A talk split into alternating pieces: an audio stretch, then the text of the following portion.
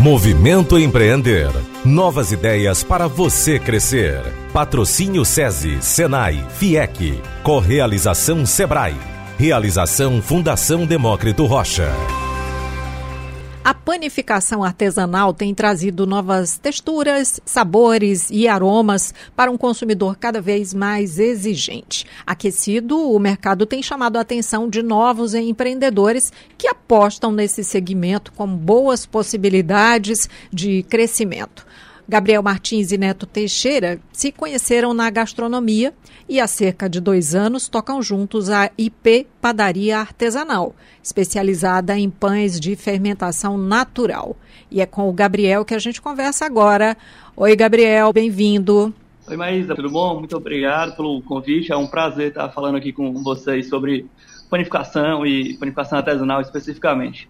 Pois é, você e seu sócio né, se conheceram na gastronomia. Por que, que vocês decidiram apostar no segmento da panificação? E por que artesanal? Pronto, é, a questão do, da panificação foi, foi algo que eu sempre estive mais ligado, né? Eu sempre fui mais, gostei mais da panificação desde que eu entrei na gastronomia. E meu sócio, durante a pandemia, como muitos outros, ele começou a fazer pão em casa também, né, para vender. E aí acabou que a gente se juntou e resolveu abrir a IP juntos, né? Uhum. E a questão do artesanal é, é, porque é um tipo de produto que a gente é, acha mais interessante. No, ele é um pão que tem uns benefícios a mais, é, tem um sabor diferente, então são coisas que a gente acredita muito como produto, né? Pois qual é a, a diferença né, desse pão que vocês fazem, né, no qual esse segmento aposta, né, que é, é o de longa fermentação, né? Qual é a diferença para aquele outro pão que a gente compra na padaria convencional? É, o, não só padaria convencional, né, o pão francês, que a gente é muito pão carioquinha, né, carioquinha. que a gente chama aqui, a gente está acostumado a consumir. É, tem os pães também que a gente compra no supermercado, né? A, a, principal diferença mesmo é como você já falou aí agora, né? O, longa fermentação, né?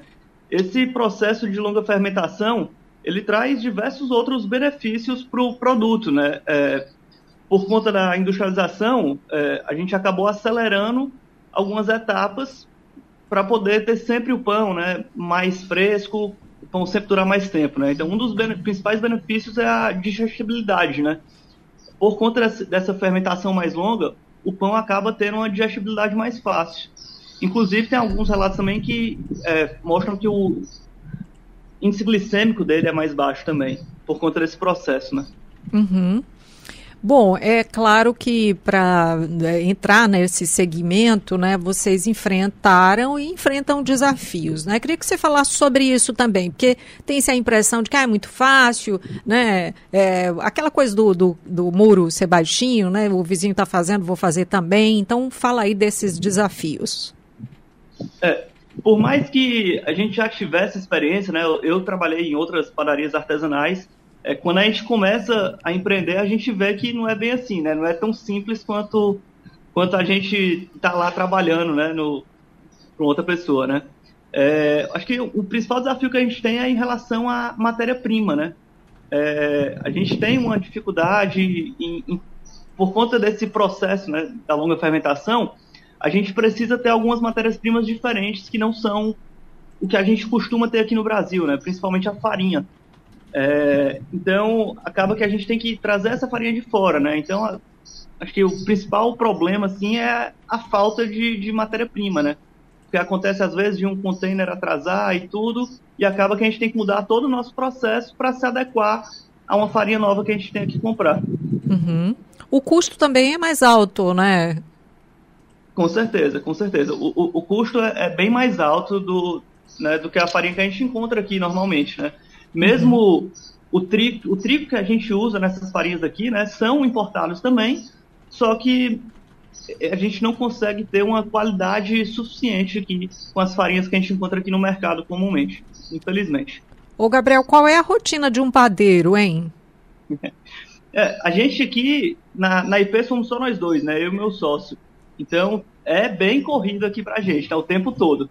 É, mas Vão ter dias que a gente vai começar às 6 horas da manhã, vão ter dias que a gente vai acabar às 8 horas da noite. é, varia um pouco de acordo com o que a gente tem de produção para o dia, né?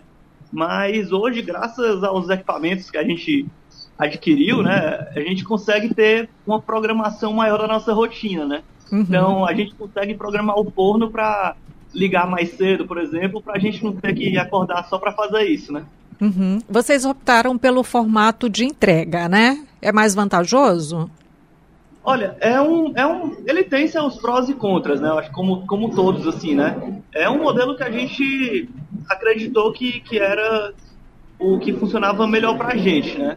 É, nesse começo, pelo menos. É, uhum. Como a gente começou, a gente começou tem um pouco mais de um ano, né? Um ano, um ano e um mês, um ano e dois meses. E, e a gente estava um pouco ainda na história da pandemia, então as pessoas já estavam mais acostumadas com o comprar comida por delivery, né? Então isso foi uma facilidade que a gente teve, né? Esse costume. Só que ainda é um produto que as pessoas não estão acostumadas, né? A pessoa ainda quer ir lá ver, apertar o pão e tudo. e a gente acaba tendo que ter essa dificuldade maior de passar para o cliente essas características através do, das redes sociais, né? E pode apertar o pão, eu prefiro que o meu pão não tenha sido apertado. É, mas eles todos embaladinhos ali é, é comum, né? A gente nas padarias o pessoal sai apertando. Oh, gente, não é só na padaria, não. Quando eu vejo o pessoal no supermercado apertando, apertando, esmagando as frutas, poxa, não faça isso, porque estraga, né? Encalca o dedo, a unha na fruta, né, gente? Não pode. Ô, Gabriel, só para a gente concluir rapidinho, que sugestão você dá para empreendedores que querem apostar na panificação artesanal? Certo. É, eu acho que o, o, o, principal, assim, é primeiro é fazer um bom planejamento, né? Assim, você tem que fazer um, um, plano de negócio, você tem que estudar tudo direitinho. E o segundo é, e aí falando especificamente da padaria, né? É não ter medo de investir em equipamento, né? Acho que isso é, é a principal acerto que a gente teve aqui foi saber escolher o equipamento certo para garantir um, um produto mais padronizado, né? Apesar de ser artesanal, a gente conta com esses equipamentos para entregar sempre o mesmo produto, né? Uhum. Beleza, então, Gabriel, sucesso para a IP, padaria artesanal. Muito obrigada pelo papo aqui com a gente. Obrigado, foi um prazer. Lembrando que o Movimento Empreender tem muito mais conteúdo para você. Você acessa lá movimentoempreender.com e aproveita. Movimento Empreender. Novas ideias para você crescer. Patrocínio SESI, Senai, FIEC. Correalização Sebrae. Realização Fundação Demócrito Rocha.